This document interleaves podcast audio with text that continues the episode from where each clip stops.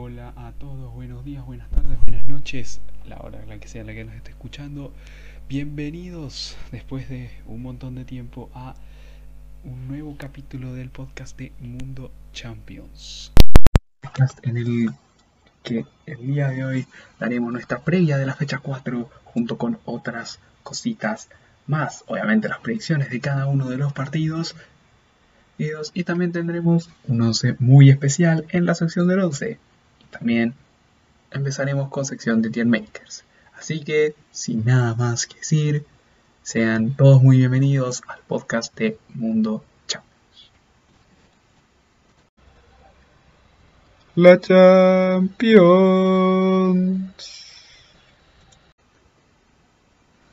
Y bueno, luego de esta intro bastante especial, el día de hoy voy a darles la bienvenida a todos a una nueva edición del podcast de Mundo Champions. El día de hoy con, como decíamos, programa bastante especial, sobre todo por muchas cosas. La semana pasada no hubo Mundo Champions por el tema de la eh, fantabulosa fecha FIFA y la fecha de eliminatorias sudamericanas, que a los que estamos acá en Sudamérica nos encantan, pero que la fecha FIFA allá por, por el por Norteamérica y por Europa es un martirio. Así que esa fue la razón por la que la semana pasada em, no subimos capítulo y esta semana tenemos capítulo porque también durante a mitad de semana tendremos fecha. Tenemos fecha de UEFA Champions League, la fecha número 4 de la fase de grupos anteúltima. Ya se están empezando a decidir. No sin antes, en un segundo vamos a recordar cómo van los distintos grupos antes de la tercera fe, antes de esta cuarta fecha.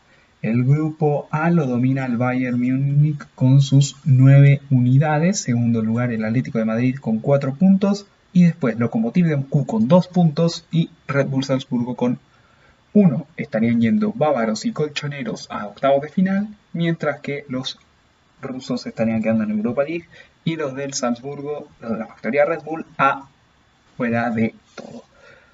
Por otra parte, el grupo B, uno de los que está más estrechos, tiene al Borussia Mönchengladbach líder con 5 unidades, una victoria y dos empates para los teutones. Segundo lugar para el Real Madrid con 4 unidades y tercero el Shakhtar Donetsk, obviamente por diferencia de goles, con las mismas 4 unidades. Y luego está el Inter, tercero con apenas 2 del último con apenas dos unidades. Luego en el grupo C lo domina el Manchester City tranquilo con sus nueve unidades, segundo el Porto de Portugal con 6, tercero el Olympiacos con 3 y último el Olympique de Marsella sin puntos. Y por último el grupo, el último de la primera parte, el grupo D, el Liverpool con 9 unidades es único líder, el Ajax es segundo por diferencia de goles. Tercer lugar lo tiene el Atalanta con cuatro unidades. Lo comparten. Y último el Midtjylland sin, puntos. El grupo E lo dominan a placer eh, Sevilla y Chelsea con siete unidades para Hispalenses y Blues. Y luego tienen un punto Krasnodar y Ren. Luego en el grupo F lo domina hasta el momento el Borussia Dortmund con 6 unidades. Luego está el Lazio con 5 ah, en el segundo lugar. Borussia Dortmund con 2 victorias y una derrota. La Lazio con una victoria y dos empates. Tercer lugar para el Brujas con una victoria y un empate y una derrota. ha experimentado los tres resultados el conjunto belga. Y último, el Zenit con tan solo un punto em, debido a un empate y dos derrotas. Luego está el grupo G que lo dominan a placer Fútbol Club Barcelona con 9 unidades y la Juventus con 6. Luego el tercer y cuarto lugar lo tienen Dinamo de Kiev y Ferenc Varos, ambos con una unidad respectivamente. Y el grupo H que se abrió un poco luego de la tercera fecha lo dominan Manchester United y Red Bull Leipzig con 6 unidades ambos y luego están PSG con 3 puntos y el Istanbul seguir también con eh, bueno, luego de dar el rápido recuento a todo lo que ocurrió en la cómo está en la tabla de posiciones antes de esta fecha 4, vamos a recordar los partidos y según horarios. Voy a buscarlos aquí. voy a buscarlos por aquí en, un minuto. Voy a buscar Live Score. ¿Dónde está?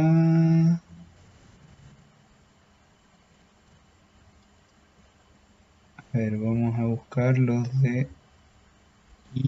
Aquí está. Los de el martes 24 de noviembre. Krasnodar, Sevilla y Ren Chelsea van a jugarse en el primer turno. Ambos encuentros. Ren Chelsea en Ransom Park y Krasnodar Sevilla en el, en el estadio del Krasnodar.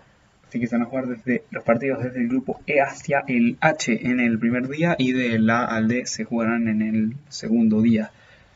Y todos los demás a las 5 de la tarde, Borussia Dortmund Brujas en el Signal Iduna Park, Lazio Zenit en el Olímpico de Roma, Dinamo de Kiev Barcelona en el Olímpico de Kiev, Juventus Ferencváros en, em, en el Estadio de la Juve, Manchester United, Istanbul ir en el em, en Old Trafford y Paris Saint-Germain Red Bull Leipzig en el em, en el Parque de los Príncipes, en donde también vamos a eh, donde en el cual vamos a profundizar, pero más tarde en el en este programa vamos a ir analizando. Vamos con el primero de los partidos interesantes, ese Inter Real Madrid. Vamos a empezar aquí el Vamos a empezar aquí a ver todo lo que nos trae ese todo lo que nos traerá ese encuentro. Recordar que en la fecha 3 había ganado el Real Madrid por 3 goles a 2. Vamos a ver las formaciones de ambos equipos, lo que traen para, para este encuentro. El Inter su formar con Handanovic en la portería, D'Ambrosio, Debray y Bastoni en la central, recordando que es baja Alexander Kolarov a Kraft y Ashley Young por las bandas, Nicolo Varela, Arturo Vidal y Marcelo Brozovic en el medio campo y arriba la doble punta de Romelu Lukaku y Lautaro Martínez. Serán los dos eh, titulares, recordando la baja que habíamos dicho antes de Alexander Kolarov en el conjunto Nerazzurro para, el, para, sobre todo para la defensa y para las bandas, que va a ser, un, va a ser una baja de importancia. El Real Madrid con formación probable, Courtois en portería, Lucas Vázquez, Barán, Ramos y Mendy en defensa, Modric, Casemiro y Kroos en el medio campo y arriba Marco Asensio con Karim Benzema y Vinicius eh, Jr. En todos estos suman recordar cuáles son las bajas y las dudas bajas. La única, las dos fijas son las de Federico Valverde, que se perdió la fecha FIFA y la de em, Dani Carvajal, que tiene una molestia en la rodilla. Para y Ramos también son dudas por molestias. Nacho duda por muslo. Hazard es duda porque había dado positivo por COVID. Odriozola por una por una dolencia en el gemelo y Eder Militao también por COVID. Así que todos ellos van a estar en, em, todos ellos van, puede que estén eh, fuera, están en duda, sobre todo eh, los que están en COVID, es decir, y sobre todo en Hazard es uno de los que está en grandes dudas. En cuanto a predicciones, aquí no, no, hablamos con mucha certeza porque debido al eh, que todavía no han jugado sus partidos del fin de semana, al menos cuando se está grabando esto, porque ya el día viernes ya han jugado algunos de, de algunos de los equipos de los que vamos a hablar, ya jugaron su partido. No lo vamos a analizar mucho porque obviamente hay que tener tiempo, hay que darles tiempo a la otra sección que de la que voy a hablar así muy, de la que simplemente hablo porque como no hay partidos que analizar de, semana, vamos a analizarlo así por en... Vamos a ver esa sección, digo, quiero que den, quiero tener tiempo para hablar de esta sección aquí. Así que bueno, en el Inter se la juega por completa el conjunto lombardo en em, se la juega por completo el conjunto lombardo en San Siro, recordando que el conjunto interista en este fin de semana, denme un segundito, recibe al Torino en uh, San Siro, por lo que tampoco tendrá que moverse de un lugar a otro para, para ese partido. El domingo a las 11 de la mañana será el encuentro entre Nerazzurri y el conjunto del Toro. Así que va a ser un buen partido. El... Promete mucho el partido entre Nerazzurros y Merengues el día miércoles en... Em, el día miércoles en... Em, el partido entre Nerazzurros y Madridistas el día miércoles de las 5 de la tarde. A partir de las 5 de la tarde en San Siro y uno de los partidos más importantes de la fecha. Recordar que los que abren la fecha son el Olympiacos Manchester City y el em, Borussia Shakhtar Donetsk que se juegan en el horario, en el primer turno el del día miércoles, como ya habíamos dicho, que era algo que se me había olvidado analizar ahora que, ahora que lo recuerdo. Bueno, un partido, como decíamos, en el que los lombardos tienen que ganar o ganar para no quedarse descolgados, sobre todo pensando en lo que puede hacer, sabiendo el resultado anteriormente de Mönchengladbach y Shakhtar, que, como habíamos dicho, juegan minutos, juegan horas antes y el partido termina minutos antes de que arranque todo en el nivel Inter. Así que, pero yo creo que antes de antes de hablar, no voy a dar predicciones, sobre todo porque aún no han jugado sus partidos del fin de semana. Otro gran partido que nos traerá esta fecha es el Liverpool-Atalanta, sobre todo un Liverpool que viene con muchas dudas al eh, partido, sobre todo pensando en, lo, en el drama que tiene con, con sus contagiados por COVID-19 y por eh, los lesionados en total que hay en el equipo. Vamos a buscar ahora los 11 probables, si es que los encuentro, o si no, vamos a pasar a hablar un poco de las lesiones que están afectando al conjunto, al conjunto de Anfield. Aquí está, probables. Atlanta. Ahí está. Estamos esperando, estamos esperando.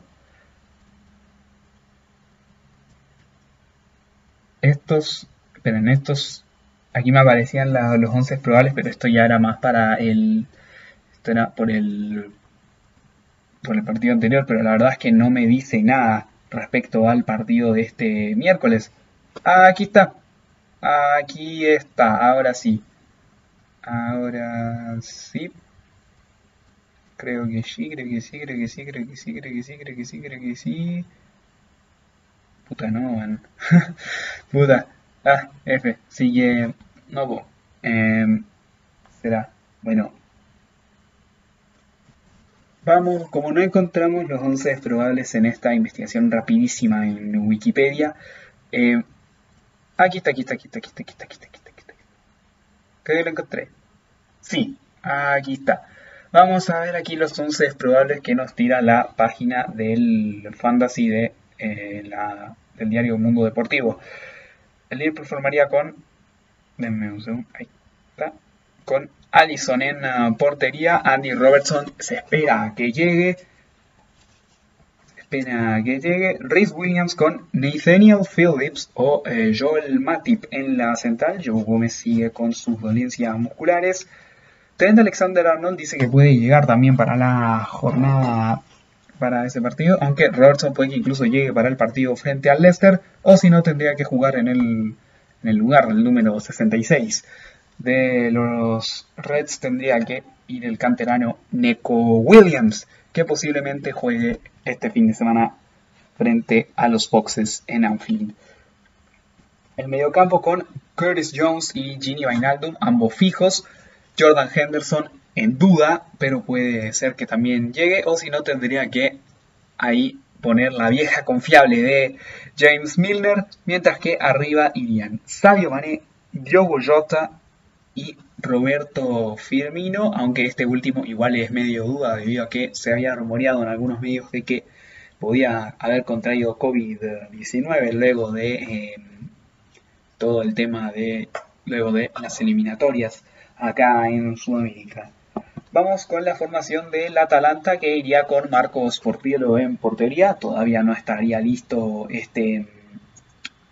No estaría listo Pierluigi Golini. Verá Jim City, José Luis Palomino y Rafael eh, Tolo y los tres centrales. Johan Mojica y Hans Hatteburg por las bandas. Mario Pasalic con Remo Freuler más centralizados. Y arriba los tres que dan a miedo del conjunto. En, conjunto italiano, Dubán Zapata, Luis Muriel y el Papu Gómez. Bueno, una... No sé que aquí en verdad le estoy, cambiando los nombres según como yo, siendo aficionado a Red, creo que pasará el Liverpool el, el, sí, el miércoles en Anfield, porque aquí me ponen un 11 bastante poco probable, considerando que Alexander Arnold, Gómez y Gendo posiblemente no lleguen. Y ahora vamos a pasar a hablar un poco de todo esto de las lesiones en el Liverpool. La verdad es que es un tema que le ha complejado. Mohamed Sal también, em, sobre todo el tema de algunos contagios. Vamos a, vamos a repasar ahora todos los lesionados en el Liverpool. Vamos a repasar. Voy a buscar aquí en lesionados. Ahí está. Ahí está. Ahí está, tenemos. Tenemos, tenemos, tenemos, tenemos, tenemos por el momento, ojo, esto según Transfermarkt. Esto según Transfermarkt. Virgil van Dijk, Joe Gómez, Oxley Chamberlain, Trent Alexander Arnold, Mohamed Salah y Andy Robertson. Recordando que em, los dos laterales, bueno, uno dice que Dice que Mohamed Salah podría volver en uh, una semana más para, no para esta ni para la siguiente fecha de Premier League, sino para la subsiguiente fecha de Premier League. Em, Virgil van Dijk tiene baja hasta abril y Joe Gómez es posible, según Transfermarkt dice que no vuelve hasta final de temporada tampoco. Oxley Chamberlain, decisión vuelta desconocida y Em, con em, y lleva desde agosto lesionado el ex mediocentro de Arsenal y Southampton.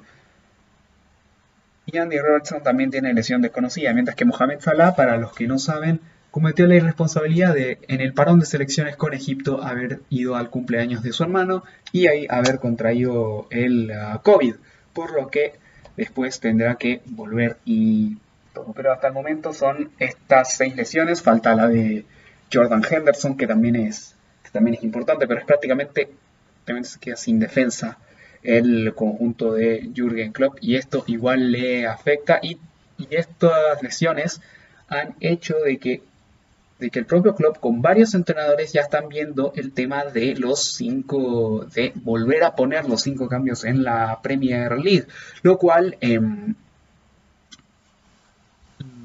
lo cual en verdad, lo cual llega a, según algunos medios, a adulterar la competición, debido a que había empezado también con tres cambios, es la única liga de todas, está en tener los tres cambios, aunque ya estaba también, y es una medida bastante crítica, es criticada esto porque también solo favorece a los grandes, esto de los cinco, de las cinco sustituciones en el cinco sustituciones toda esta regla, la cual no la cual tendrían que volver a instaurar si es que podrían en ese caso.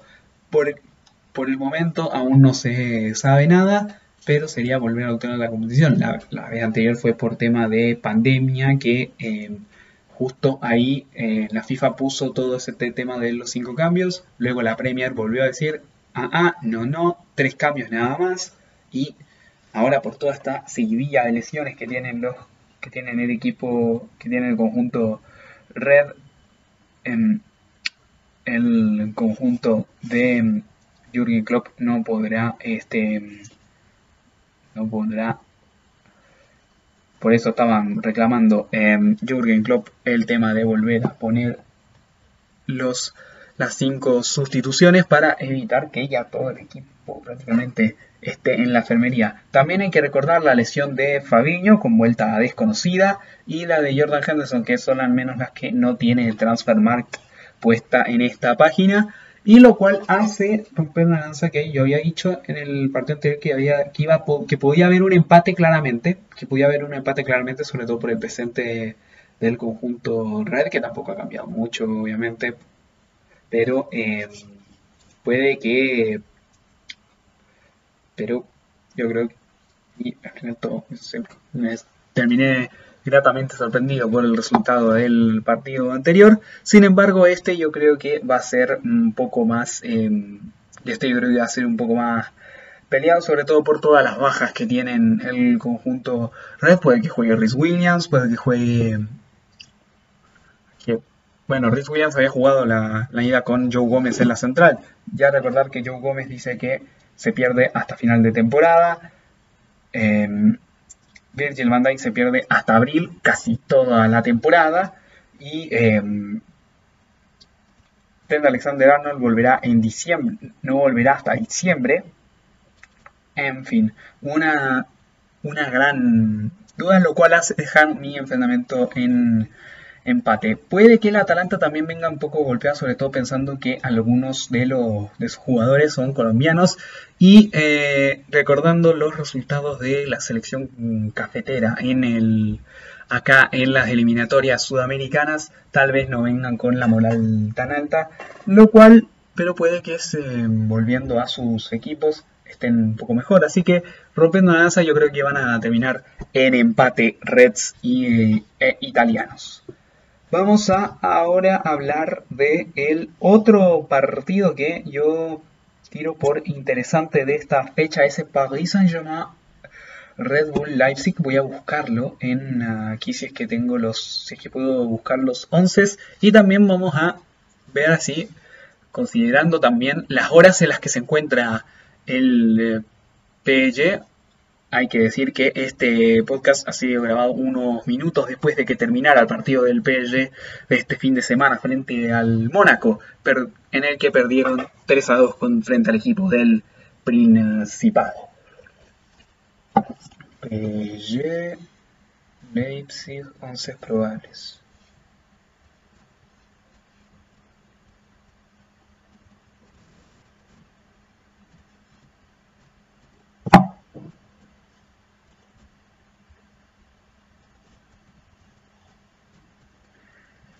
Me aparece aquí la previa del partido que jugaron hace hace poquito, de los bueno de los partidos del que se jugó en el Red Bull Arena y también del que se jugó en ese Final Eight en eh, Lisboa. Pero la verdad es que no puedo encontrar alguna algún once probable. Vamos a aquí este yo creo que puede ser el el vamos a recordar, vamos a recordar, vamos a recordar. Pero igual saben que voy a irme basando en lo que eh, en esta última uh, en lo que ocurrió en la hace algunos minutos nada más en la derrota del PSG en el Principado. Vamos a irnos por acá a los scores, scores, scores, scores today. Estamos buscando, estamos buscando, estamos buscando, estamos buscando. ¿Dónde está Ligan? Ligan, Ligan, Ligan, Ligan, Ligan. ¿Dónde chucha está la weá? Ah, acá está, acá está, acá está. Recordando que aquí el PSG formó con eh, Keylor Navas en portería, Kurzawa y Dagba por las bandas, recordando que había que guardar a Florenzi en la banda derecha, Kimpembe con Abdou Diallo en las centrales, Rafinha con Danilo Pereira en ese doble contención, Pablo Sarabia con Di María por las bandas y arriba Kylian Mbappé con Moiskin. Neymar estaba lesionado, pero hoy ingresó a la hora de partido sin hacer muchos cambios, recordando que el conjunto que el conjunto parisino perdió. Y, si quieren saber un poco más de, del conjunto del Principado, nuestro chileno Guillermo Maripán no ingresó en el partido del conjunto de Nico Kovac, pero que, pero que se llevó la victoria en, en casa doblete de Volant y uno de, este de Voland y uno de em, Fábregas de penal para los em, para el equipo del Principado, que terminó también con uno menos luego de la roja de A. Abdu Diallo. Bueno, no sé si ese 11 que acabo de decir sea el verdadero. Yo creo que Keylor se va a quedar. Vamos a ir aquí repasando línea por línea. Kurzawa yo creo que también va a quedarse. Va a salir y va a entrar... y también entrará en este Lorenzi. Recordar que para las bajas de este partido el PSG no podrá contar ni con Kimpembe ni con Idrissa Gana Gueye, ambos suspendidos que tuvieron la tarjeta roja en el uh, partido anterior contra Leipzig, sumándose a las bajas de Marco Berratti, eh, Marco Berratti, Juan Bernat, Julian Draxler y Mauro Icardi. Todas esas bajas tendrá, las que tendrá que lidiar Thomas Tuchel con esta derrota que empieza a un poco calentar y a esperar que lo que pueda pasar el martes en el Parque de los Príncipes pueda ser tal vez el último partido del ex entrenador del Borussia Dortmund al mando del cuadro parisino, sobre todo si es que no consigue la victoria, puede que Leonardo y Alkelaifi, creo que es el jeque, pongan mano dura y le digan Chao pescado compadre, hasta aquí. todavía nos diste alguna, algunos buenos momentos, pero ya es momento de, decir adiós. Sin embargo, em, aquí proponen em, otro 11 del... No, no, me equivoqué, me equivoqué, me equivoqué, me equivoqué, me equivoqué, me equivoqué, me equivoqué. Me había equivocado y aquí estaba, era el 11 de la fecha anterior, pero y ahí estaban, y ahí recordando que van a estar los... Em, las em, que obviamente ese como es que se llama este 11 va a cambiar. Kurzawa y Florencia van a quedarse en las bandas como decía tal vez Danilo y este Marquinhos en la central ya no tan tirado al medio centro y estén em, y estén Ander Herrera en el medio campo puede que vuelva también Leandro Paredes y Pablo Sarabia puede que así sea el mediocampo o algo más parecido a lo que se vio el día de hoy en el Principado. Para el PSG marcó doblete Kylian Mbappé, uno de penal y el otro asistencia de Di María. Iban ganando los dos, le iban ganando 2 a 0 y le anularon el 3 a 0, creo que Villadar, al conjunto capitalino. Y después el doblete de Volant y Fabregas que terminaron llevándose el partido para el Principado. Bueno, em, como decía, todas esas bajas puede que le den un poco, me den un poco más de, puede que cambien mi predicción de cara al partido del día de el día martes. Vamos a buscar ahora si es contra quién se enfrentará el Red Bull Leipzig su partido del día de este fin de semana. Aquí estamos Visita al Eintracht Frankfurt el día de mañana, sábado 21 a las 2 y media de la tarde. Visitará el Commerzbank Arena para enfrentarse al conjunto de Frankfurt y también de, de jugadores de Leipzig. Voy a hablar más tarde en, el, uh, en este programa de hoy, que puede que sea un poco más cortito que los anteriores, sobre todo por un poco de rellenar. Yo creo que va a terminar en un empate, sobre todo con las sensaciones que deja el PSG por lo que eh, este partido puede que sea el último de eh, Thomas Tuchel en el banco parisino. Y se le viene dura, se le viene dura a, a quien tome ese banquillo tan ah, caliente. Vamos a una pausa, vamos a una pausa y sí, mejor vámonos a una pequeña pausa y después continuamos con más podcast de Mundo Champions. La Champions.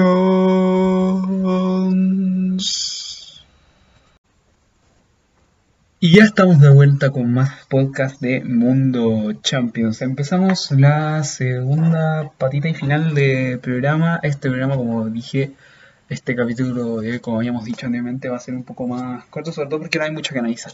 Ya, si querían un capítulo más largo, ya la próxima semana posiblemente tengan uno más largo. Digo posiblemente, pero ya al final vamos a, vamos a ver qué onda.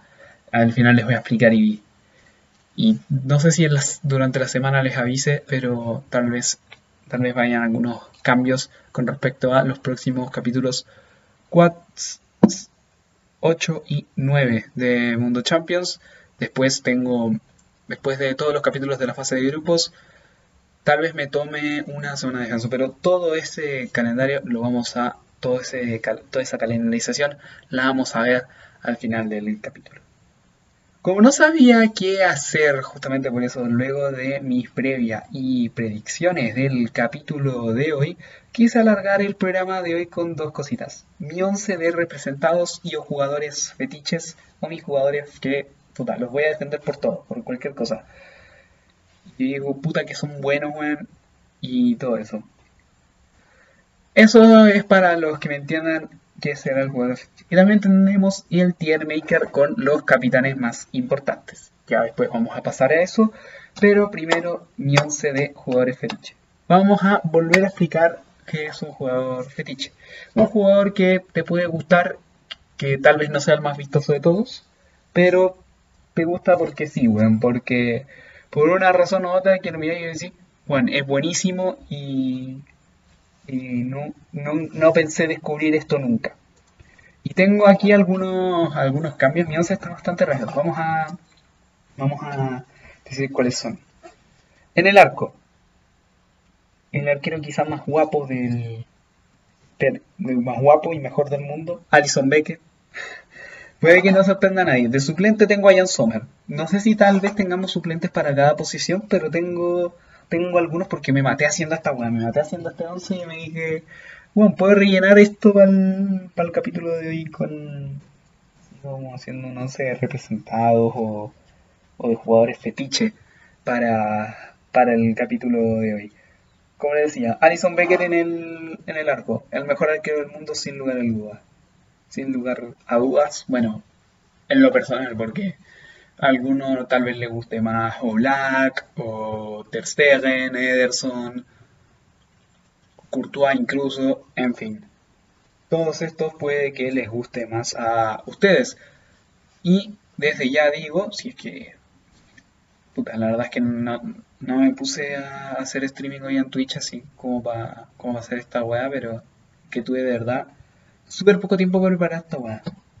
Y recién la preparé, se preparé ayer, incluso y antes de todo esto preparé preparé mi pauta o itinerario para hoy. Así que eso. La banda izquierda, Angeliño, el lateral izquierdo del uh, Red Bull Leipzig, que es más extremo que el lateral, que yo siempre que, digo y que lo veo, toda la potencia que tiene y que ya lleva un montón de tiempo llamando y tocando a la puerta para una convocatoria con uh, su selección, sobre todo pensando en la crisis que tiene en esa posición luego de que, que no haya un uh, sustituto bueno o fijo para Jordi Alba en esa banda. De suplente, tengo también un jugador poco conocido, o al menos que para el mundo general, o al menos que algún la gente que me siga de Ecuador, aunque en verdad no tengo así como público 100% de Ecuador, pero gente que sea de Sudamérica o gente que le guste la Liga Española, lo conocerá de sobra. Pervis Estupiñán, el lateral izquierdo titular de la selección ecuatoriana, que a mí me volvió loco, loco, y es actual del Villarreal, así que yo dije, bueno, me haré un 11 de pero sobre todo con eh, jugadores que estén en la actual Champions League, así que eso es... Em, lo que, lo que haré, tenía a Angeliño como titular y eh, tengo de suplente a eh, Pervis Estupiñán, el ecuatoriano del Villarreal que juega la Europa League con el conjunto Groguet, pero que, em, pero que sobre todo con Ecuador tú y dices, es muy bueno. Y es yo creo que el puntal principal de la selección de Gustavo Alfaro. Y la verdad es que me encanta, es un jugadorazo. Luego, los centrales, Dayu Pamecano y Virgil van Dijk. Yo creo que también, sobre todo Upamecano, que ahora se está empezando a ser un conocido, estos dos los conocerán de sobra. Y en la banda derecha, Trent Alexander Arnold, otro jugador que ustedes conocerán de sobra. En el, Esta, la formación que hice fue un 4-2-3-1 y tengo de doble contención a Jordan Henderson, que es más que nada por la capitanía. La capitanía que yo creo que la convierte en símbolo del equipo, toda la garra que pone en cada partido, em, los huevos que mete y, em, y también eh, la actitud que le pone a cada partido con, eh, con el Liverpool, sobre todo siendo capitán y llegando desde el Sunderland en 2012. Y en verdad hizo un gran, ha hecho un gran, este, ha hecho un gran rol como capitán en el eh, conjunto Red desde su llegada, como habíamos dicho, en 2011, me equivoqué, me había confundido de año. Frankie de Jong es su acompañante en la contención, uno que los hinchas culés y de la liga también conocerán de sobra. Yo me enamoré de él eh, con esa campaña con el Ajax en 2018-2019. Eh, él, él cubrí su zancada, que yo creo que es la más alta en toda la liga. Y que en el Barça no lo ha hecho mal, para considerar así como todas las penurias que está pasando el Barça en, cuanto a equipo. La verdad es que él no lo ha hecho mal y ha sido uno de los salvables del, sobre todo del año pasado en el que el conjunto culé se fue, se fue en blanco, literalmente, de, de todo. Y a mí en lo personal es uno de mis jugadores favoritos.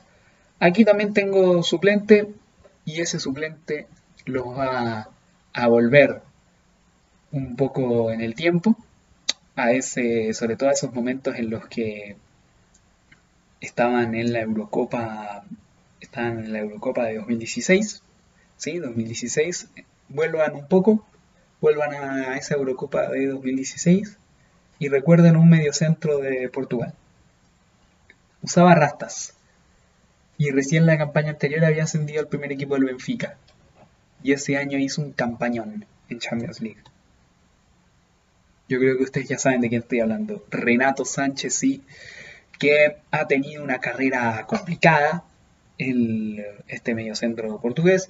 Primero, primero en el Benfica despunta, también en esa Eurocopa también despunta, y es la que yo lo conocí en lo personal. Luego eh, es traspasado al Bayern, en el Bayern no tiene muchos minutos, se va cedido al Swansea, es un real fracaso en el uh, conjunto de los Swans en el Gales, la Premier League. Luego vuelve al Bayern, tiene unos minutos en el inicio, luego no cuenta para Nico Kovac, él lo manda al Lille y en el Lille empieza a renacer. Me encanta ha vuelto a ser Renato Sánchez en la Liga uno de los eh, uno de los mediocentros de los mediocentros que prometía. Falta que ahora esté en un equipo de un poco mayor cartel, porque si bien el Lille es un equipo de gran cartel en Francia, aunque obviamente se entenderá, no es el PSG, no es un, no es un equipo de un montón de, de cartel allá en los lares franceses, pero eh, es un eh, sin embargo, es un equipo de primer nivel que estas últimas campañas ha metido competición europea. El año pasado en Champions lo hizo igual relativamente bien para el equipo que tenía. Este año están en Europa League sorprendiendo a propios y extraños en el grupo de la muerte de la Europa League siendo líderes con un gran partido que se mandó en San Siro frente al Milan. En fin, un excelente mediocentro con un toque exquisito que lo tengo de suplente de la contención. Ya para los tres de ataque tenemos uno que lo pensé que lo pongo de extremo, pero en verdad es lateral. Es Argeliño, no, no es Angeliño, puta me, me... Ah, conchito madre. Disculpen esa confusión. Se me trabó la lengua, voy a tomar un poquito de agua y vamos a decir. Ahí está. Entonces. Ya. A ver si nos concentramos. Tenemos aquí en esta línea ofensiva dos jugadores de la Premier League y uno de la Bundesliga con paso en Ligue 1. Y acá también tenemos uno con paso en Bundesliga y otro con paso en Serie A italiana. Bueno, volviendo. En la banda izquierda, Rami Benzebaini. Es más lateral, pero lo puse aquí de extremo porque ya tenía Geniño de lateral. Entonces, eh, aunque puedo ponerlo al revés, ustedes me entienden. El tema, Rami Benzemaini, argelino del uh, Borussia Mönchengladbach, Igual tú podías pensar así como poner yo a Jan Sommer, que igual lo había puesto de suplente de Allison en este 11, y de hecho lo pensé poner, así como para decir, voy a hacer un 11 representado no tan conocido, pero yo me dije, porque siempre pienso y siempre voy a pensar que Jan Sommer es de los arqueros más infravalorados que hay en Europa. En Europa. Yo creo que no hay. Yo creo que tal vez no hay. Está entre top 5 de arqueros más infravalorados de, Europa. El suizo, entonces yo creo que. Entonces, por eso me fui por uh, Rami Benzebaini para la banda izquierda. Uno que em, yo empecé a conocer un poquitito por su paso en el Rennes en Francia vi un poquito de él, hasta que después fue traspasado a la Bundesliga, en donde ahí empecé a empecé y yo creo que él empezó también a desbloquear todo su potencial, un, gran lateral con ida y vuelta y también tiene unos grandes toques de, de, jugadas de lujo el eh, lateral argelino. Bueno, de medio centro ofensivo tenemos a Kai Havertz. Los hinchas blues del Chelsea, bueno, yo en lo personal también lo conocía este cuando, sobre todo lo, empecé a seguir un poco más de cerca cuando volvió la pandemia, cuando volvió el fútbol de la pandemia, empecé a seguir un poco más de cerca a este chico para ver si era verdad como todo lo que, lo que hablaban de él, sobre todo la temporada 18-19 de Kai Havertz era, era lo que me llamaba poderosamente la atención. La 1920 no era tan. En un inicio no era como mostrando cosas tan abrumadoras, hasta que post pandemia, básicamente, me convenció y me enamoró, y es mi debilidad. Mi debilidad es em, este Kai Havertz, aunque el traspaso al Chelsea lo encontré como con un poco de dudas por sobre todo en cómo iba a encajar en el esquema de Frankie Lampard. Sin embargo, el máximo goleador del conjunto Blue, ahora entrenador del equipo, encontró las piezas para, para encajarlo y eh, hasta el momento le ha funcionado bastante bien. Y por la banda derecha tenemos a Bruno Fernández. Y acá también tengo otra como disyuntiva táctica, eh, sobre todo pensando que ambos tenían la misma posición. Entonces me decidí tirar por el portugués del Manchester United, tirado más a la derecha. Un jugador con un toque exquisito, extraordinario también, y con un, con un golpeo de media distancia que en verdad me enamoró a mí desde el primer momento en que lo vi, en, en que lo conocí tanto, lo conocí un poquito por su paso por la Serie A, luego eh, Obviamente vi un poco más de partido antes de su traspaso al Manchester United, vi un poco de sus partidos con el Sporting de Portugal, ese poder que tiene también en el campo, de que estuvo año y medio, creo. Creo que sí. Ah. Creo que alcanzó a estar dos años. Ah, no, espera.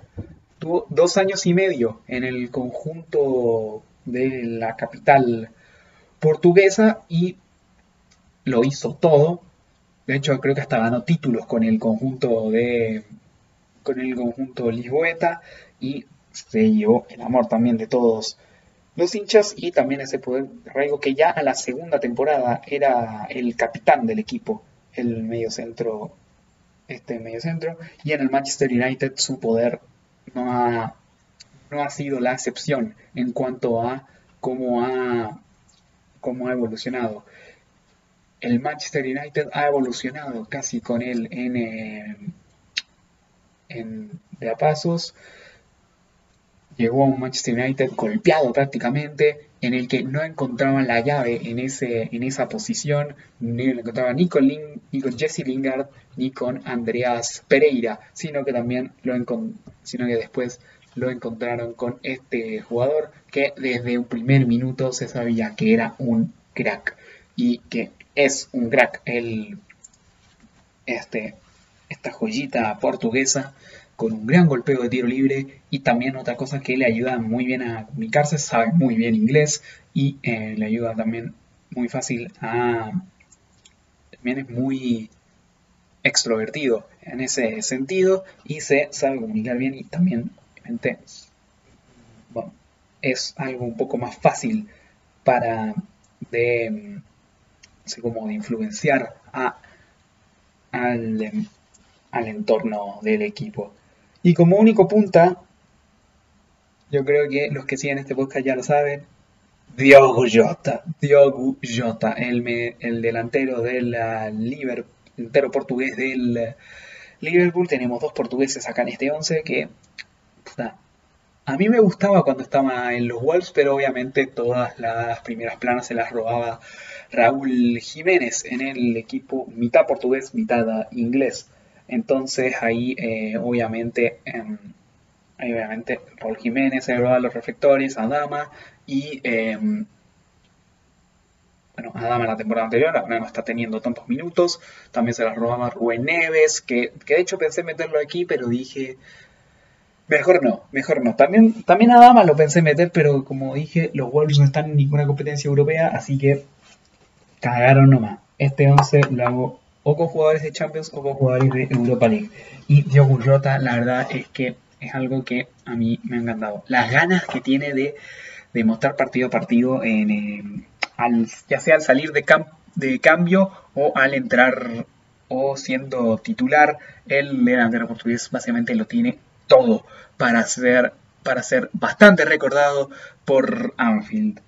Y bueno, aquí está, ahí está listo mi 11 de representados y o fetiches.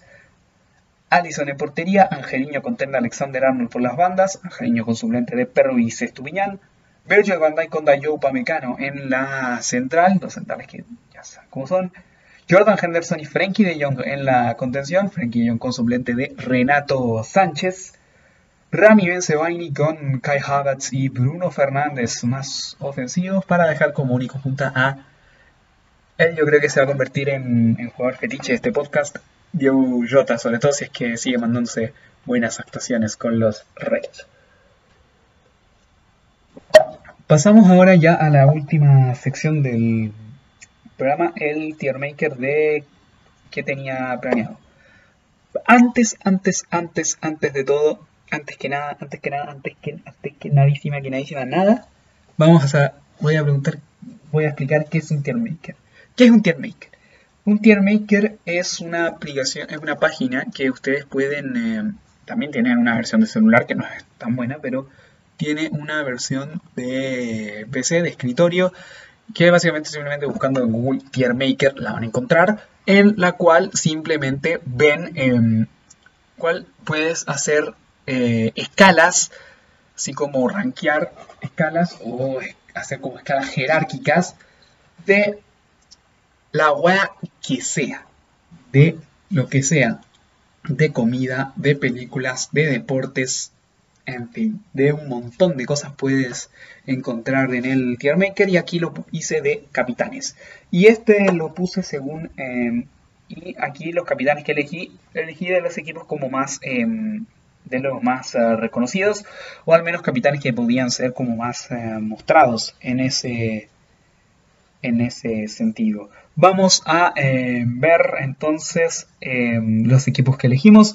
El Atlético, el Bayern Múnich, el Borussia Mönchengladbach, el Inter, el Real Madrid, el Manchester City, el Porto, el Olympique de Marsella, Liverpool, Atalanta, Ajax, Sevilla, Rennes, Chelsea, Dortmund, Lazio, Barcelona, Juventus, Paris Saint-Germain, Leicester City y Manchester United. 1, 2, 3, 4, 5, 6, 7, 8, 9, 10, 11, 12, 13, 14, 15, 16, 17, 18, 19, 20, 21 equipos de mm, los 32 son los que eh, vamos a rankear sus capitanes. Son, obviamente, mm, como no conocemos toda esta toda esta como inercia que hay dentro del club, no los vamos a conocer así como todos todos. Esto es más como lo que yo creo, o al menos lo que, lo que uno puede ver desde, desde fuera. Vamos con las escalas. En la escala tenemos líder Padawan, así como algo tirándonos a Star Wars Padawan, o sea que es recién aprendiz, así un poco que no es tanto, o sea que es un capitán medio verde, que tiene tal, que en algunos casos tiene algunas eh, salidas de cadena o algunas cosas extradeportivas que mm, le pueden afectar su rendimiento. Importante en el equipo, es decir, que no es como un puntal que es lo que tiene que ser un capitán, pero es importante en el equipo. Referente, aquí o slash jugadorazo, en el que es referente, pero que tampoco llega a ser como ídolo o, em, o un dios en la institución, que son las siguientes 12 capas, ídolo y símbolo del equipo. Vamos con la de más abajo, Padawan, en la que tenemos tres capitanes. Harry Maguire del Manchester United, Damián da Silva del Ren y Fernandinho del Manchester City. Empecemos con el brasileño del conjunto Citizen que heredó, que medio heredó la capitanía de David Silva luego de que el mago de Arguineguín fuera hiciera su traspaso hacia, hacia tierras donostiarras, firmando por la Real Sociedad. La verdad es que uno lo ve que simplemente no, ya en esta temporada no está teniendo minutos. Le pasa lo mismo que en la anterior, sobre todo con la media irrupción, entre comillas, con Rodri en el medio campo. Pero si bien es, si bien es buen jugador y ya y lleva, creo que ya este es su sexta o séptima temporada como Citizen del Carioca, no. Eh, como capitán tal vez no tenga esa tanta personalidad y, es mucho más capitán Kevin De Bruyne sobre todo no sé si Kun Agüero, pero eh, es mucho más capitán en ese sentido Kevin De Bruyne. Y aparte de su primera temporada como capitán, la de eh, Fernandinho en el conjunto Citizen. Vamos con Damien da Silva del Stade René. Este yo creo que es más que nada por el tiempo, porque recién desde la temporada pasada es el capitán y la verdad es que si bien lo ves así como, si lo buscas en Google así como imágenes te da como tipo fornido, así como no soy tan líder, pero con, personalidad y todo. Em, sin embargo, es más que nada por el tiempo. Yo creo que, em, o, por la edad que es más el líder del equipo, este central, que ustedes creerán que por el apellido da Silva puede que sea em, brasileño, pero no, es francés. Y es creo que su tercera temporada en el, en el territorio bretón. Y el último capitán para cerrar este tier es Harry Maguire. Este más que nada, sobre todo por sus estancias extra cancha que, que pone también en conflicto a Ole Gunnar Solskjaer y eso hace que, por ejemplo, en el partido frente al uh, PSG fue el capitán Bruno Fernández. El, y así es como yo creo que podría ser el capitán él o Paul Pogba, sobre todo pensando que en la última etapa de Mourinho fue él el capitán por el arrastre que tiene, porque es uno de los mejores jugadores de su equipo también, el medio centro francés, aunque se sabe que no está feliz en el Manchester United. Harry Maguire también lo ponemos por los incidentes extra cancha que tiene, si bien es buen central al lado de otros como lo son Lindelof, eh, Phil Jones, Eric Bailey, Marcos Rojo incluso, Em, sigue sin ser como una verdadera garantía del equipo, a pesar de que es bastante raro todo esto de la, del liderazgo de Harry Maguire en, con los Red Devils. Vamos con la siguiente de importante en el equipo, pero no tanto. Esa le pudo haber puesto. En el que tenemos a tres capitanes. De aquí. Marquinhos del PSG, Willy Orban del Red Bull Leipzig y Dusan Tadic del Ajax. Empecemos con el brasileño del PSG que llegó en 2013 a la capital francesa procedente de la Roma y desde ahí, si bien no ha sido un verdadero fijo porque le, tocó, o sea, en un inicio fue fijo, luego le tocó lidiar con esa media irrupción de la del sobrevalorado David Luis, estuvo un par de temporadas el, el peluca en el peluca el peluca en, en París luego volvió al Chelsea y ahora está en el Arsenal.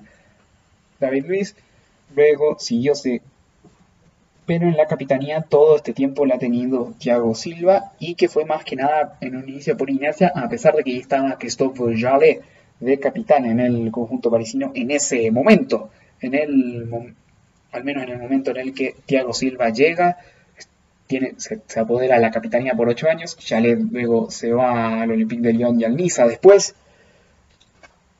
y después de, em, mientras que eh, Thiago Silva se queda con la capitanía hasta la temporada pasada, cuando, se va al, cuando se va a Londres, al Chelsea, y ahí sería con Marquinhos, también a veces, si bien esta también es como, si bien es importante en el equipo, no se ve como tan líder, así como tan como Kaiser o un líder, como si bien Thiago Silva tampoco como que medio lo era y tenía que y siempre como que mostró que siempre estaba ahí en ese en esos momentos en los que el PSG lo pasaba mal.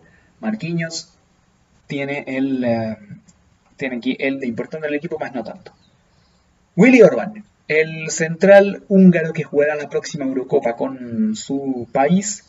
Eh, si bien fue importante en, y era también capitán y era, obviamente tiene todas las características que un capitán debe tener, obviamente no es un capitán porque es más bien capitán en la sombra. Ahora, como no está teniendo tanta titularidad en este tiempo, tanto por lesiones como por, como por otra cosa, el capitán ahora es Peter Gulaxi, sobre todo pensando que em, se fue eh, Timo Werner la temporada pasada, que también pudo haber optado a esta posición, aunque también Marcel Savitzer, a veces rotan, rotan Forsberg, Forsberg, Savitzer, Gulaxi y Orban. Entre esos cuatro jugadores rota la capitanía. Por lo general es el ex arquero del Liverpool.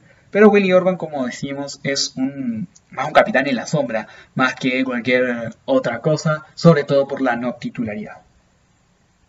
Y luego Dusan Tadic, tercera temporada en el equipo para el ex hombre en el Southampton y su segunda como capitán la temporada pasada había sido capitán luego del traspaso de Matthijs de Ligt a la Juventus. Y la verdad es que, si bien es bueno y es uno de los mejores del equipo, más que nada no le veo tantos motivos como para quedarse por la capitanía. Aunque se le ve que es, se ve que es igual es importante, si bien se puede tener otra capitanía, por ejemplo, David Klassen, aunque por reciente retorno del mediocentro holandés puede que no sea la capitanía y está un poco más eh, más, un poco más disminuida esa. Y bueno, pasamos ahora a referente slash buen jugador del equipo, en el que tenemos a cuatro capitanes en este caso. Leonardo Bonucci de la Juve, Marco Reus del Borussia Dortmund y Jan Sommer del Borussia Mönchengladbach y Pepe del Porto. Aunque aquí en verdad en este último no sabía así como qué capitán poner, así que me fui por Pepe. Empecemos con Bonucci, su tercera campaña como... Bueno, en verdad no es tercera campaña como capitán, es segunda como... Puta, y la verdad es que me perdí en ese... En el espacio-tiempo de las capitanías en el equipo de la vecchia señora. Sin embargo, obviamente nadie le duda que es capitán, pero en verdad, obviamente el capitán es Giorgio Chiellini, pero por lesiones. Sobre todo es lo que es que tiene también esa capitanía, no solo aquí, sino también en la selección Azzurra. Y es bastante bueno como líder de hombres y motivando al, equipo en grandes partes, como también lo era, como lo es Giorgio Chiellini.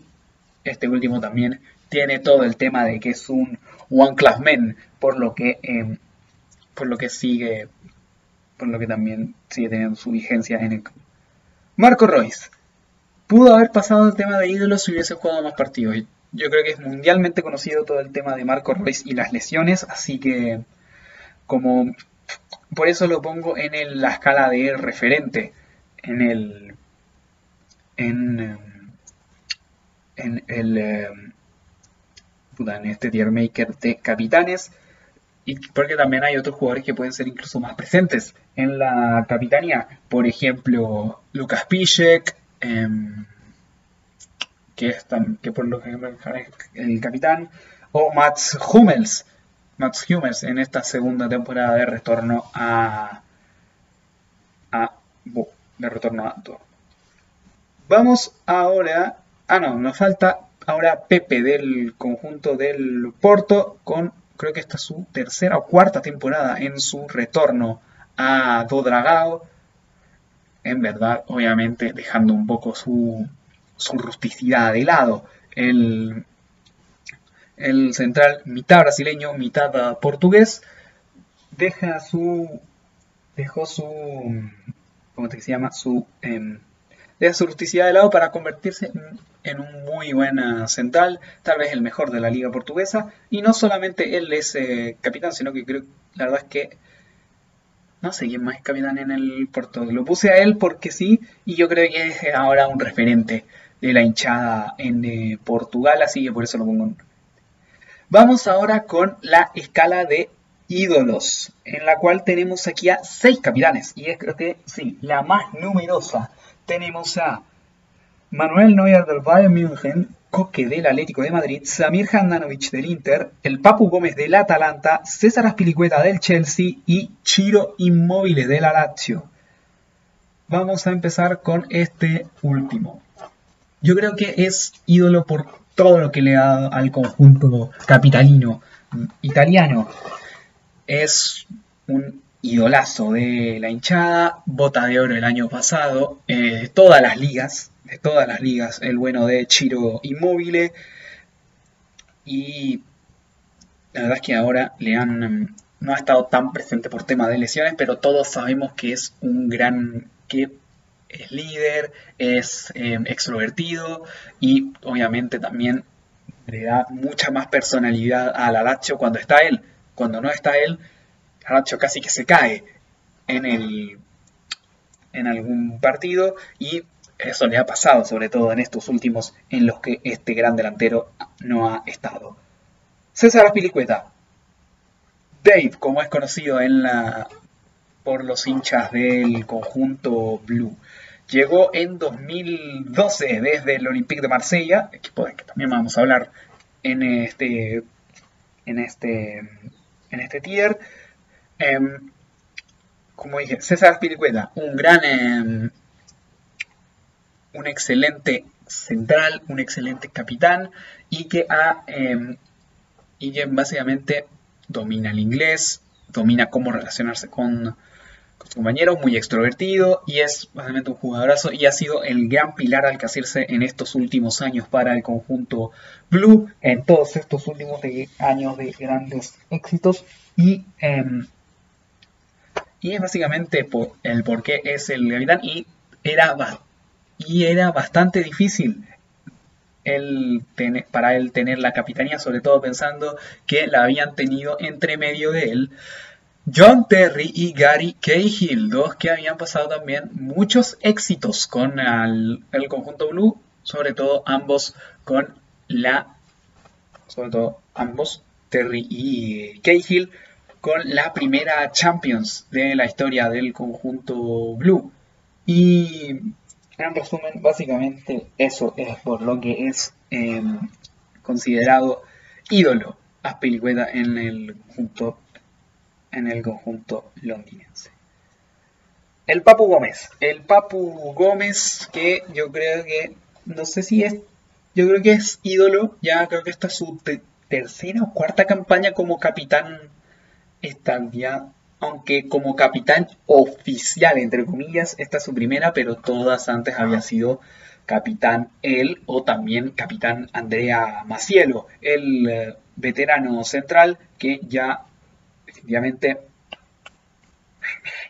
para afuera le dijeron en eh, Bérgamo y ahora el Papu Gómez es el verdadero capitán, uno que conoce el perfecto italiano como casi todos los argentinos que van para allá lo conocen, lleva un montón de años en el club, es ídolo, hace golazos, es importantísimo para el funcionamiento del conjunto, es importantísimo para el funcionamiento del conjunto Nerazzurri más no Lombardo y por eso yo lo pongo en la parte de Vamos con Samir Handanovic, uno que llegó en 2000, no sé 2011 o 2012, procedente del Udinese a, hacia Milán y ahí se ha convertido también en fijo. Nadie le ha quitado la titularidad y desde la temporada pasada es el capitán oficial del Inter luego de la salida de Mauro Icardi, que, la, que casi que le roba la capitanía medio,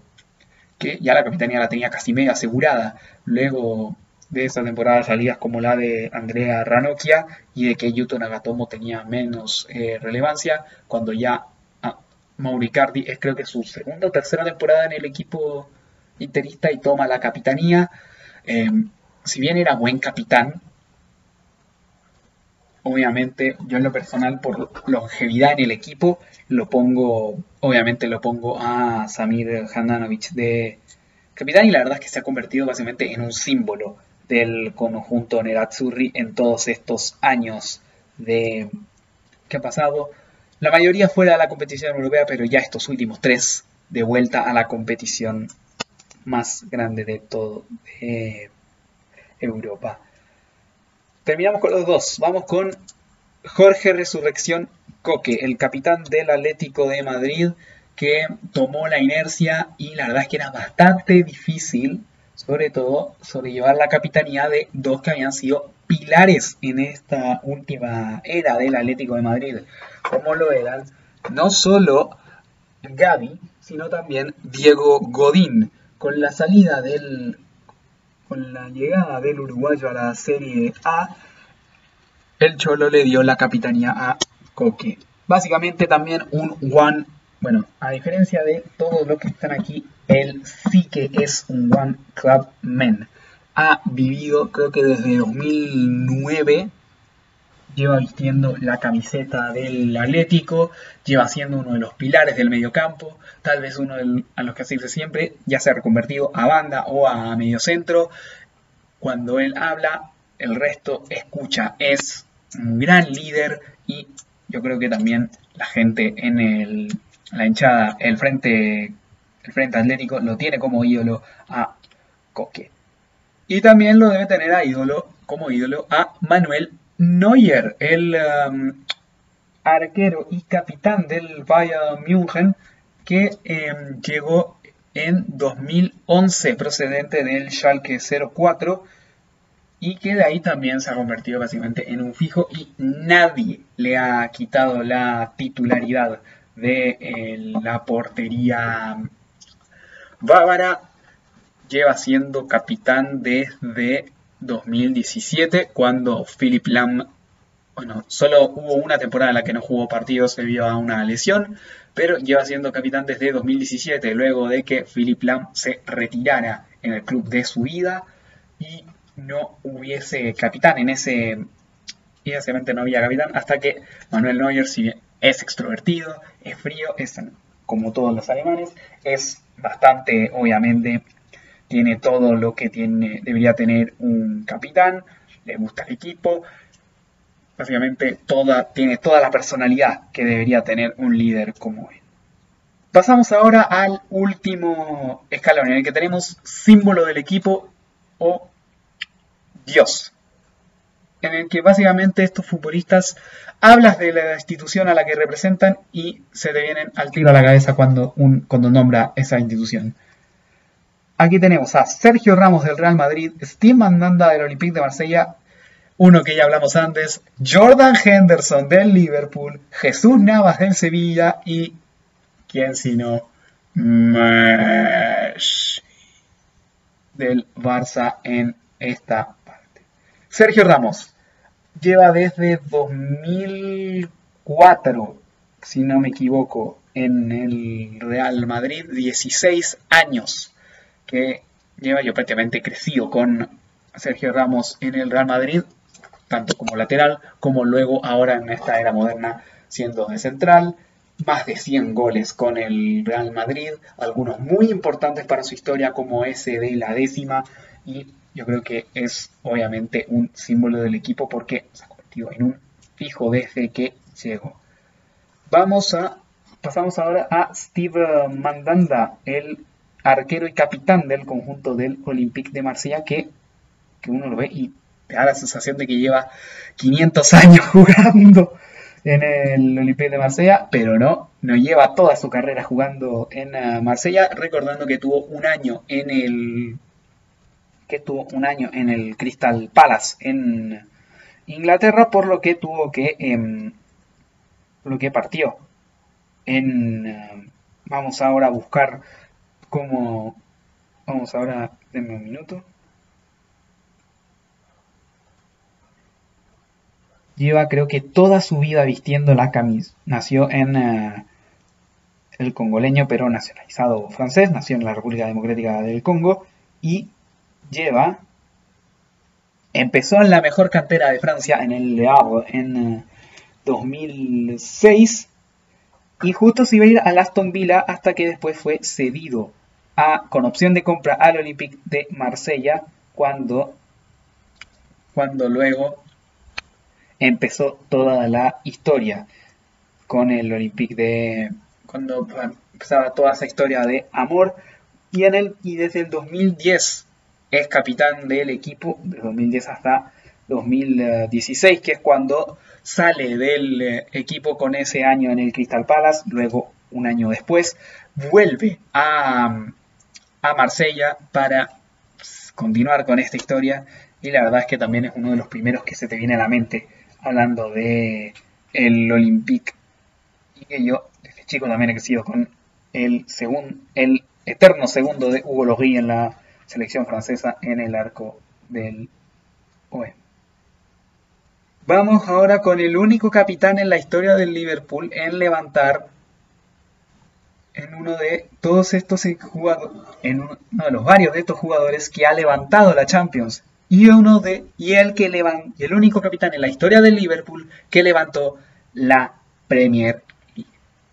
Jordan Henderson. Ya les dije en mi once de fetiches como que tanto aprecio a Jordan Henderson en sus características. Yo la verdad es que a mí a mí me encanta la personalidad que pone en el equipo. Siempre que comete un error se empieza a decir o siempre empieza a inspirar al resto de jugadores. Como habíamos dicho antes, llegó en 2011 desde el Sunderland y desde ahí ha tenido altos y bajos en el conjunto en el conjunto red, algunos momentos titular, otros momentos no, pero desde 2015 es capitán oficial luego del retiro de Stevie G y que era prácticamente imposible. Y recuerdo ahora una cita de eh, Jurgen Klopp sobre Jordan Henderson. Si tuviera que escribir un libro de cómo sobre el profesionalismo de Jordan Henderson, escribiría uno de 500 páginas. Así es lo tanto que aprecia a em, él a eh, Henderson y también lo tanto que aprecia encontrar un sustituto casi natural a Steven Gerrard. Y vamos con los dos últimos de este tier. Jesús Navas. Creo que es el jugador con más partidos en la historia del uh, Sevilla. Uno que empezó su carrera desde muy chico en uh, el conjunto hispalense. Déjenme buscar. Déjenme buscar aquí. Voy a buscar una cosita rapidita. Aquí rápido.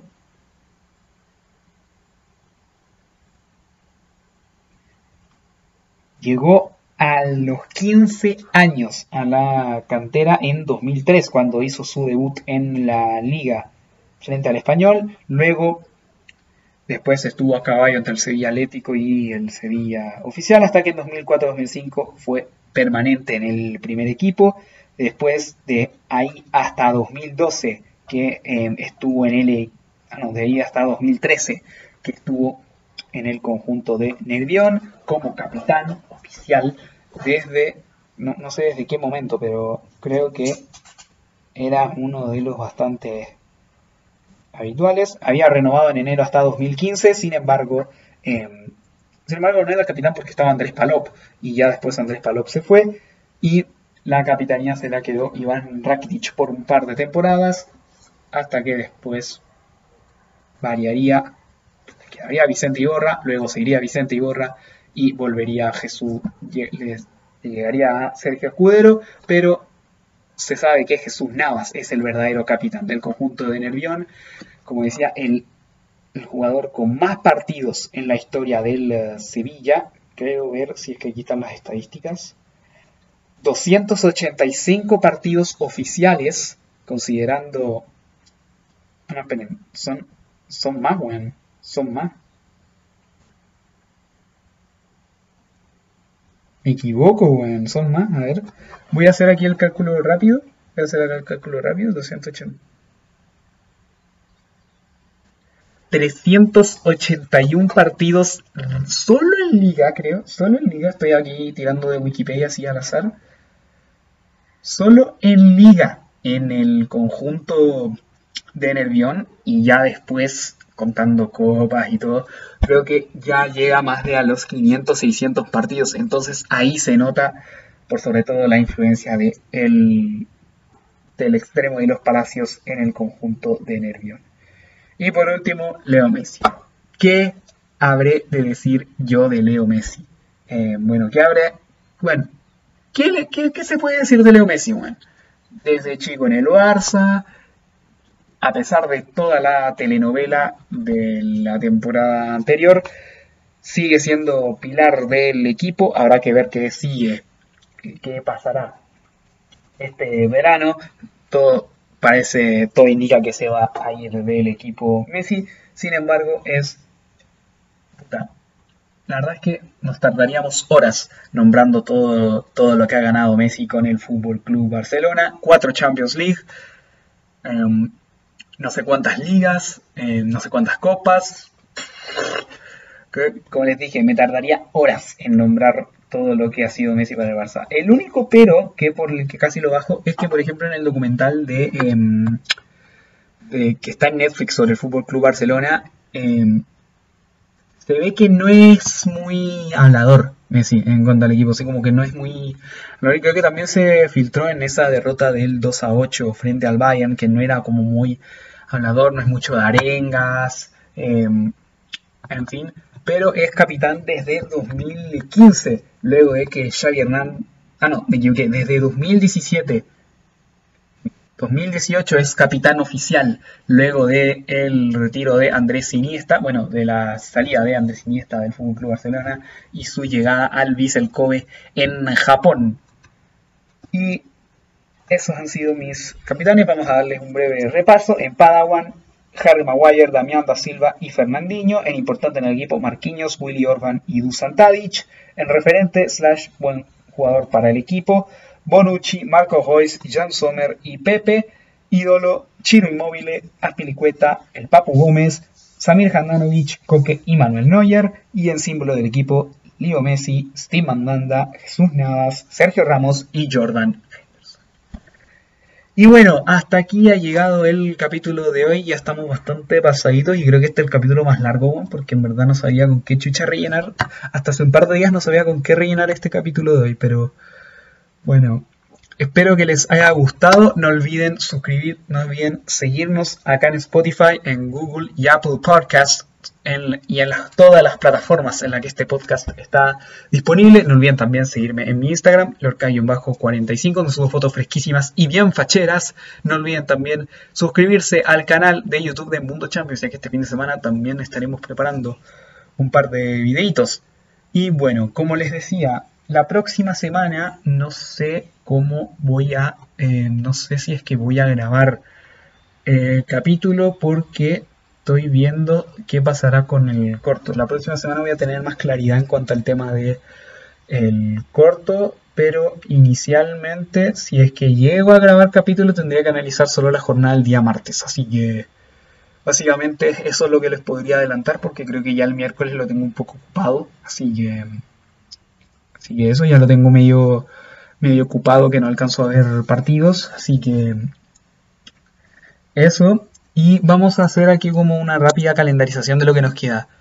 El capítulo del próximo viernes va a ser de previa de la fecha 5 más análisis de la fecha 4. Creo que acá es viernes 4 de diciembre, fecha 6. Bueno, previa fecha 6, análisis fecha 5. Y 11 tenemos y ese va a ser yo creo que el más largo de todos, sumándole a este, con la previa de la fe, bueno, con el análisis de la fecha 6 y tal vez hagamos nuestro propio sorteo en vivo, ahí yo creo que volveremos a los streams en Twitch, o si no, yo creo que lo daré grabado porque el lunes 14 es el sorteo de los octavos de final y ese y ese programa va a ser para analizarlo todo. Y después el 25 o si no el 24 voy a hacer el programa especial de Mundo Champions, recordando todo lo que pasó en Champions en el año y también obviamente en este podcast y canal. Después yo creo que en enero me tomaré un mini descanso o tal vez hable de lo que ocurra en el mercado de, invierno europeo, así como algunos fichajes, o tal vez haga un podcast especial así como resumiéndolo todo. todo en enero lo tengo ocupado desde el 11 en adelante y me tomaré también un par de semanas de febrero para para ya salir para tal vez tal vez enero me lo tome para desconectarme. Y las dos semanas de primera de febrero también me las use para hacer esa desconexión temporal. Y la segunda temporada partiría el 12 de febrero partiría la segunda temporada de Mundo Champions con la previa de los octavos de final. Vamos a ir analizando llave por llave, aunque principalmente las que se jueguen en la semana que vendrá. Pero el día 12 de febrero será el, el inicio de la segunda temporada.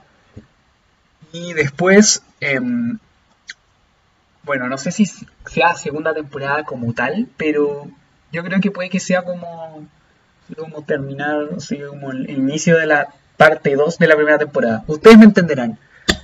Así que, eso, como les dije, eh, no sé si es que vaya a grabar el, el, podcast siguiente, pero como les dije, ese es el calendario si es que logro grabar el próximo día viernes el, cap, el siguiente capítulo. Y bueno, sin nada más que decir, yo me despido. Y ahí veremos, pues bueno, ahí veremos si es que grabamos, si es que estamos el día viernes o el, o el fin de semana, tal vez sea un poco más tarde el capítulo de, de Mundo Champions. Ahí veremos qué es lo que ocurrirá con Mundo Champions. Así bueno, espero que tengan un buen fin de semana y por mi parte yo me despido y nos vemos la próxima semana con más Mundo Champions. Adiós.